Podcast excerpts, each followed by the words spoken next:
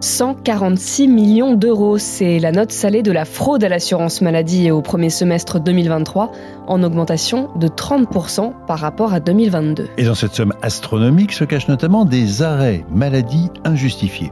Des fraudes qui concernent tout le monde, aussi bien les salariés que les fonctionnaires. Et c'est pour lutter contre les abus que certaines entreprises embauchent des détectives privés comme vous, euh, Nicolas Bilbao, bonjour. Bonjour. Vous avez fondé l'agence Finex, une agence qui est agréée par le ministère de l'Intérieur. Et nous avons beaucoup de questions à vous poser. Euh, qui missionne un détective privé? Comment enquêter sur un salarié en arrêt de travail? Quelles sont vos histoires les plus croustillantes de fraude? Je suis Margot Trouville, chef du service santé de BFM TV. À ses côtés, Alain Ducardonnet, médecin consultant santé BFM TV. Et vous écoutez le podcast Santé, le podcast qui prend soin de vous.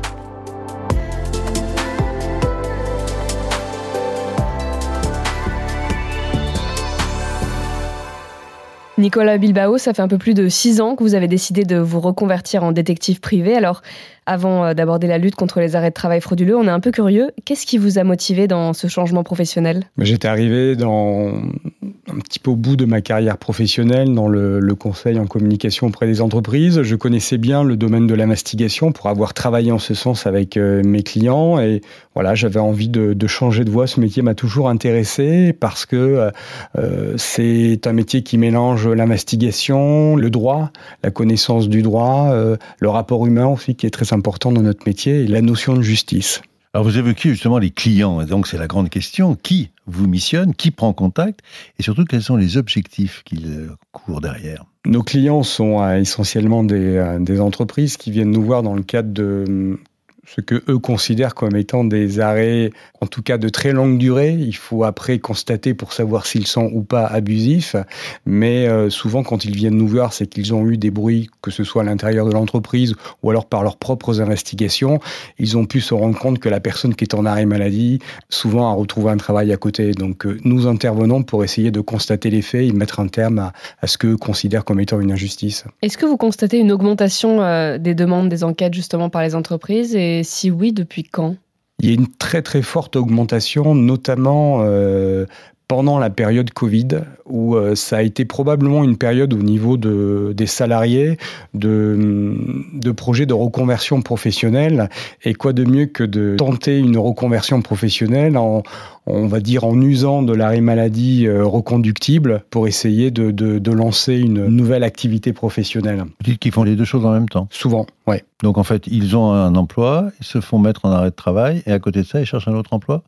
Ou il lance une activité. Il lance souvent une activité, c'est-à-dire que voilà, on a ça. Bon, ça c'est le cas, euh, on va dire qu'on a rencontré assez souvent. Le cas qui est le plus dramatique pour une entreprise, c'est quand euh, justement euh, on prend par exemple le cas d'un garage où un de ses salariés est en arrêt maladie et pendant cet arrêt maladie, en fait, il fait de la réparation de voitures. Donc on est vraiment en plus dans de la concurrence par rapport à son employeur. Il y a, il y a en plus cet aspect de déloyauté par rapport à l'employeur qui vient se greffer dessus. On peut revenir sur le profil des salariés contrôlés. C'est principalement, vous l'évoquiez, des arrêts longs Oui. C'est des arrêts, généralement, quand on nous fait appel, c'est pour des arrêts déjà qui dépassent euh, 6-7 mois. Donc ça commence déjà à être lent. Et souvent, quand euh, la personne vient nous voir, c'est que le doute n'est plus permis sur l'arrêt maladie euh, abusif. C'est que là, on, est là vraiment pour matérialiser les faits. Et dans l'entreprise, en fait, le, doute s'installe parce qu'en effet, l'arrêt est prolongé, alors qu'a priori, on n'a pas su forcément que la personne était malade. Et, ou deuxième point, est-ce qu'il y a une espèce de, délation? Comment l'information arrive jusque,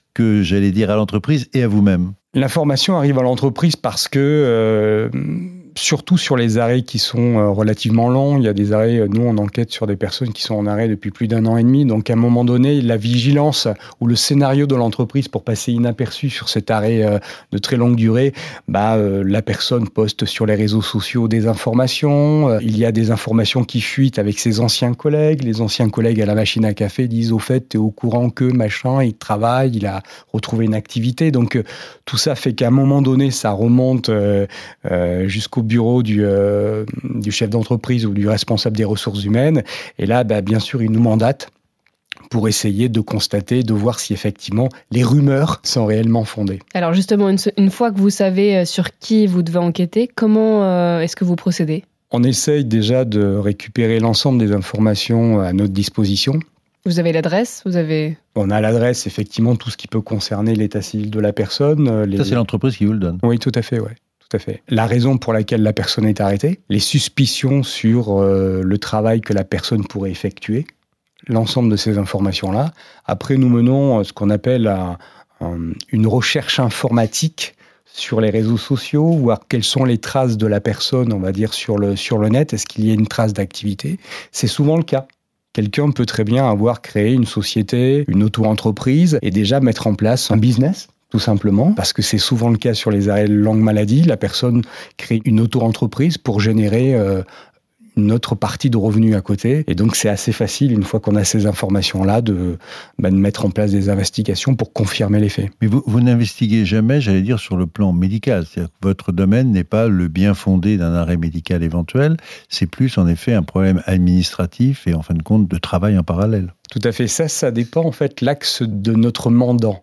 Si c'est le, chef d'entreprise qui nous euh, missionne pour euh, un contrat, lui, il va avoir besoin de savoir est-ce que son salarié est en arrêt maladie ou pas, est-ce que c'est confirmé et est-ce qu'il travaille en dehors. Après, il y a un autre fait qui est la fraude à l'assurance. Là, si jamais nous nous étions missionnés par euh, l'assurance maladie, il faudrait confirmer justement si la personne dit qu'elle a le bras cassé, par exemple, il faudrait que nos preuves confirment qu'elle a le bras cassé ou plus le bras cassé. Voilà. Tout va dépendre le, client, la personne qui nous mandate. Et l'assurance maladie pourrait vous mandater? Elle pourrait nous mandater. Je pense que ce serait une très bonne chose que l'assurance maladie puisse nous mandater parce que euh, derrière nous, nous avons des agréments. Donc c'est assez facile euh, d'avoir un rapport qui soit recevable par la, par la justice après. D'accord. Donc votre constat, vous n'allez pas dire, par exemple, la personne s'est rendue euh, chez un médecin, je, l'ai vu, ça, ça rentre pas dans, le cadre de vos investigations pour euh, une entreprise? Pour l'entreprise, il faut vraiment prouver, euh,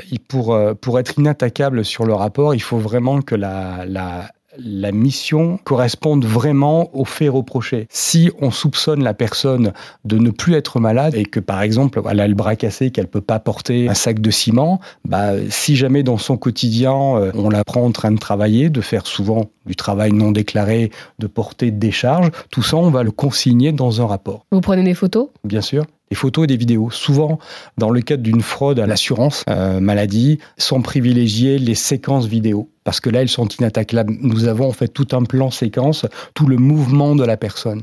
Et ça, ce sont des preuves qui sont en principe inattaquables. Vous filmez avec votre téléphone? Non, alors, pour filmer avec le téléphone, il faut être proche, mais souvent, euh, euh, souvent, quand on est par exemple sur des chantiers ou autres, là, on, fait avec la caméra parce qu'on a besoin d'être matériellement quand même assez loin. Est-ce que vous prenez contact avec ces personnes? Jamais.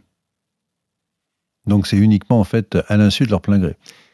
C'est euh, effectivement bah, notre métier, c'est d'être discret. On intervient en amont des procédures, donc si on veut vraiment pouvoir apporter euh, des preuves à notre client, il faut le faire de, le plus discrètement possible. Et euh, voilà, donc il faut être, euh, faut le faire discrètement. Combien de temps dure une enquête en moyenne?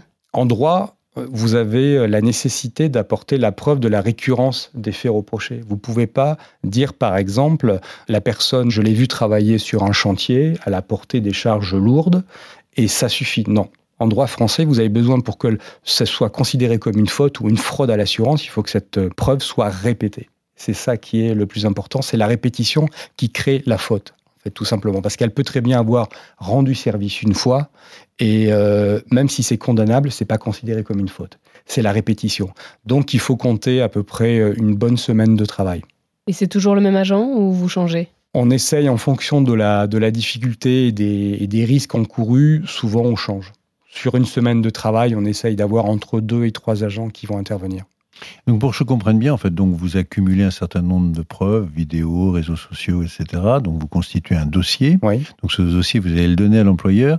Quelle est sa portée légale? En quoi il peut s'en servir? En quoi il peut intervenir par rapport à son salarié? Le droit social est un droit qui protège euh, les salariés de manière importante. Donc il faut être euh, très calé en procédure justement pour faire en sorte de ne pas mettre le chef d'entreprise en difficulté et nous-mêmes éventuellement en difficulté. Dans la mesure où le rapport pourrait potentiellement partir au prud'homme, il faut à tout prix respecter une règle qui est claire, c'est-à-dire que même si nous, nous constatons des faits sur le terrain, il va falloir que ces faits soient constatés, soient matérialisés par un constat d'huissier. Voilà, ça c'est la, c'est la preuve reine, c'est-à-dire une fois que le, notre rapport va servir à l'huissier de dire ok il se passe quelque chose avec l'accord du chef d'entreprise et de l'avocat, ils vont missionner un huissier qui lui va faire un constat sur le chantier en disant vous êtes bien monsieur un tel, vous travaillez, tac tac, il consigne et c'est le rapport d'huissier qui, lui, va finir sur le, bureau des prud'hommes. Nous, notre rapport, en fait, s'efface au profit du constat d'huissier. On a promis à nos auditeurs des, histoires croustillantes. Est-ce que vous pouvez nous raconter des situations qui vous ont marqué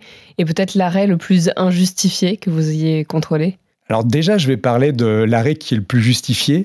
Parce qu'il peut y avoir des suspicions, c'est tout à fait normal. Un chef d'entreprise peut suspecter parce qu'il considère que c'était quelqu'un qui était en arrêt maladie pour difficultés psychologiques, on va dire. Et quand nous avons mis en place des surveillances, on a pu confirmer qu'effectivement, la personne était vraiment psychologiquement fragile et que euh, ces arrêts n'étaient pas euh, abusifs. Notre constat permet aussi d'apporter la preuve qu'il n'y a pas d'abus. L'arrêt le plus injuste parce que euh, il y a des arrêts maladie qui font un petit peu mal moralement quand on abuse de, de, de handicap ou on simule un handicap pour d'une part toucher des aides parce qu'il y a une fraude à l'entreprise qui elle ne peut pas rembaucher parce que la personne est toujours sur ses effectifs et puis en plus il y a une fraude morale aussi à sociale. une fraude sociale qui est le, le, bien collectif. Là la personne avait simulé un, un problème grave à la jambe et donc se déplaçait en fauteuil Donc c'était physiquement, on va dire, assez facile de confirmer est-ce que la personne était toujours ou pas en fauteuil roulant. Et donc on a mis en place des surveillances et arrivé devant son domicile, c'était une grande maison, mais il y avait des grands bardages en...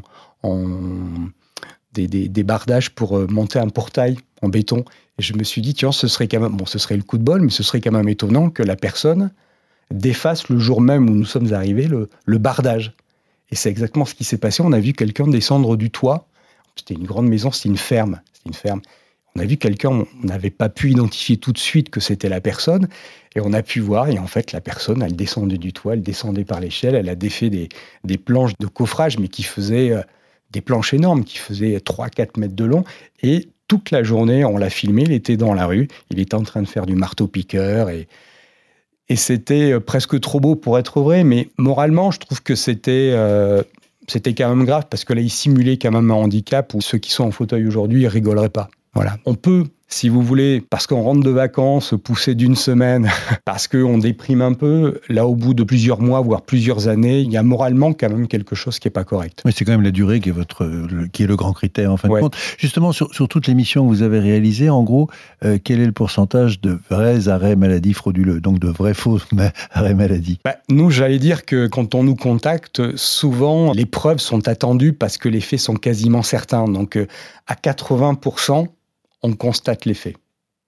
Mais euh, je dirais pas que tous 80% des arrêts longue durée sont, frauduleux. En tout cas, nous, quand on nous fait appel, c'est que le chef d'entreprise, il a besoin de preuves pour avoir après un rapport et éventuellement que ce rapport serve aussi de base de négociation avec le salarié en disant, voilà, euh, qu'est-ce qu'on fait maintenant? Et chaque année, votre agence parvient à débusquer combien de faux arrêts euh, de travail? C'est des missions qui sont assez longues. Hein. Je vous dis, ça prend une bonne semaine. Il faut compter à peu près au moins un dossier par, euh, par semaine. Vous êtes nombreux comme ça sur la place euh, à faire ce genre de, de, métier, de détective privé dans ce domaine Il y a beaucoup d'agences, beaucoup de, de, structures qui existent Alors c'est un métier qui est extrêmement réglementé depuis une dizaine d'années, qui nécessite des compétences techniques des compétences aussi en droit, une formation continue aussi pour euh, bien connaître euh, les réglementations, c'est-à-dire qu'une preuve, elle s'administre d'une certaine manière, en droit social c'est une manière, en droit commercial c'est une autre manière. Donc il faut bien maîtriser le droit et l'administration de la preuve pour proposer en fait au, au client un schéma qui euh, va faire que notre rapport sera recevable. Merci beaucoup Nicolas Bilbao. Merci à vous. Selon l'assurance maladie, en 2022, environ 300 000 personnes ont fait l'objet d'un contrôle avec examen médical par un médecin conseil de l'assurance maladie. Des contrôles ciblés sur des situations ou des durées d'arrêt de travail. Par exemple, si on a un arrêt pour lombalgie de plus d'un mois. Et sur ces 300 000 patients, 20% des arrêts, soit 1 sur 5, étaient, selon l'assurance maladie, injustifiés. Merci d'avoir écouté le podcast Santé. Si vous avez aimé cet épisode, n'hésitez pas à le partager et ou à nous laisser un commentaire ou une note. Et nous, on se retrouve la semaine prochaine pour un nouvel épisode. Et d'ici là, prenez, soin, de vous.